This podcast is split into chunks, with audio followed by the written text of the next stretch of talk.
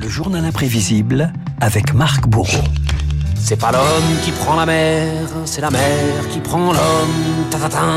Marc, le chanteur Renaud souffle aujourd'hui ses 70 bougies, 70 ans et plus de 50 ans de carrière à aiguiser sa plume. L'occasion eh bien de rendre hommage ce matin à la langue de Renaud, un sens du récit et des mots singuliers euh, dans la chanson française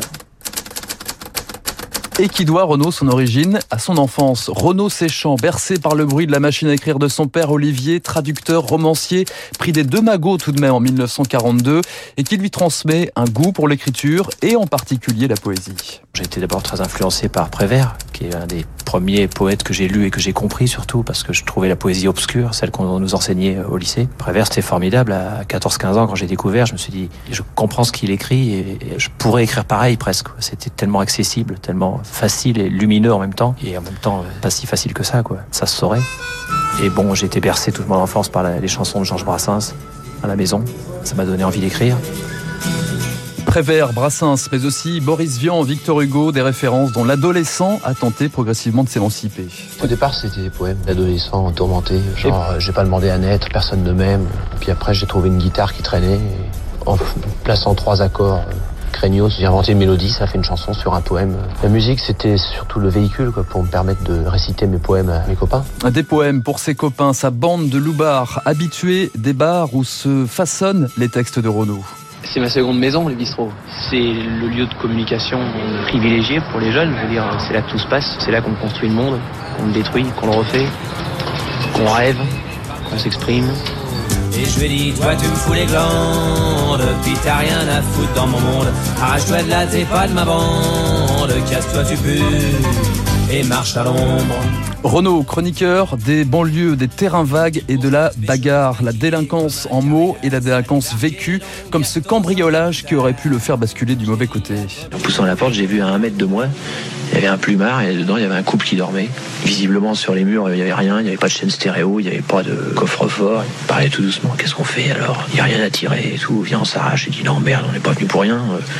Et il y avait une chaise avec une, une veste en velours. J'ai pris la veste délicatement, j'ai fouillé les poches il n'y avait rien dedans sauf une pauvre montre, mais nulle. Puis on est parti en cavalant. Et le lendemain, j'étais malheureux, mais comme rarement, j'étais malheureux. Je suis un nul. Toute ma vie, j'ai eu honte. si le mec que j'ai volé ce jour-là se reconnaît, je lui offre une montre en or aujourd'hui pour me faire pardonner parce que c'est épouvantable. Au deuxième, dans mon HLM, il y a une bande d'allumés qui vivent à 6 ou 8. Renaud, plus brûlant que truand, le quotidien d'une jeunesse française et sa langue. Renaud, champion hors catégorie dans un domaine, l'argot. C'est un langage que j'ai appris, bon, euh, déjà quand j'étais môme, et puis après quand j'ai arrêté mes études à 16 balais, je n'ai pas employé les mots du dictionnaire.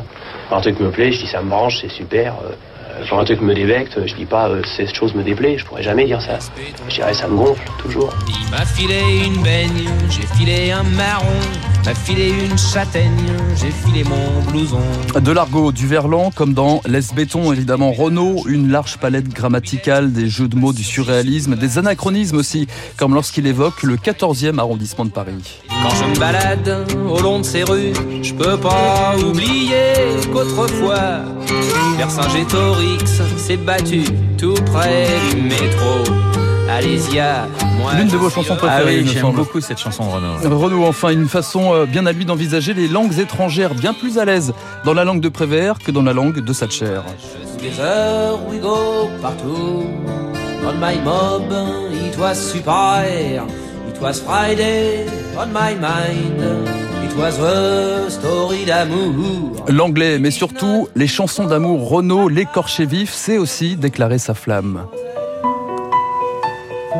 Vous l'évoquiez il y a quelques instants, Renaud, ces quelques notes de Mistral gagnant. Renaud, une langue, une poésie touchante quand ce grand timide exprime ses sentiments et qui font qu'aujourd'hui, nous sommes encore Morgane de lui. Mais les mots, je suis pas un grand bavard, je suis pas très expansif, mais je parle peu, mais quand je parle, ça vient du cœur. À m'asseoir sur un banc, cinq minutes avec toi, et regarder les gens tant qu'il y en a. Te parler du bon temps qui est mort ou qui reviendra, en serrant dans ma main tes petits doigts.